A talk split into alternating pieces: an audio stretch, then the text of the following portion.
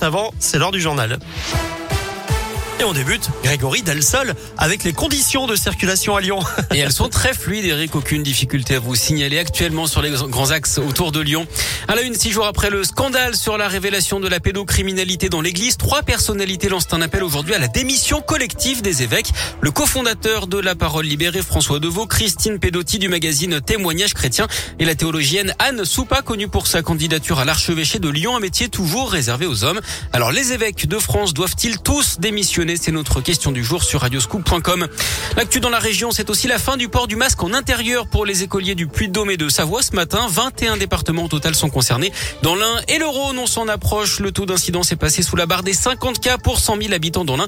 Il est actuellement de 51 cas dans le Rhône. Une intervention mouvementée des policiers à Lyon. Samedi après-midi, un adolescent de 14 ans a tenté d'échapper aux agents à bord d'une voiture volée. Il zigzaguait dans un couloir de bus quand il a été repéré par les policiers. Dans sa fuite, il a percuté plusieurs voitures rouler sur des pistes cyclables et des trottoirs, heureusement sans faire de blessés. Lui et son passager ont été interpellés et remis à leurs parents.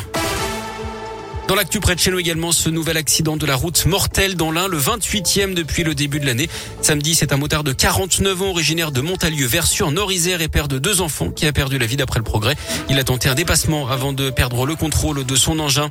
Un espoir dans la lutte contre la maladie de Lyme d'après des chercheurs américains. Un vieil antibiotique laissé de côté serait très efficace contre la bactérie qui cause la maladie et qui touche environ 50 000 personnes par an en France. Il permettrait également d'éradiquer cette maladie en dispersant l'antibiotique dans la nature, là où vivent les tiques. Et puis un trafic de drogue démantelé entre Villeurbanne et Vaux-en-Velin. Cinq personnes ont été interpellées lundi dernier. Des frères de 28 et 30 ans soupçonnés d'être le cerveau de l'opération, mais aussi deux personnes qui gardaient la drogue chez elles et un vendeur de 19 ans. Ils ont été déférés jeudi d'après le progrès. Chez les deux frères et les nourrices, les policiers ont saisi près de 250 000 euros, 14 kilos de résine de cannabis, 1 kilo d'herbe, des sachets de conditionnement et une BMW. Du sport du foot et un nouveau trophée pour les Bleus. L'équipe de France qui a remporté la Ligue des Nations hier soir contre l'Espagne 2-1. Les Bleus se sont imposés grâce à des buts de Benzema et Mbappé alors que les Espagnols avaient ouvert le score. À noter que l'Italie a battu la Belgique 2-1 dans le match pour la troisième place. En basket, l'Asvel continue son début de saison parfait. Victoire 73-49 face à Dijon hier soir. Les Villeurbanais, co-leader du championnat avec la Gielbourg. Et puis en rugby, le Loup est troisième de top 14 ce matin après sa très large victoire à Biarritz ce samedi sur le score de 40 à 5. Et puis pour terminer, un Lyonnais champion du monde. Le cuisinier Grégory Cuiron a été sacré champion du monde 2021 de l'œuf en meurette.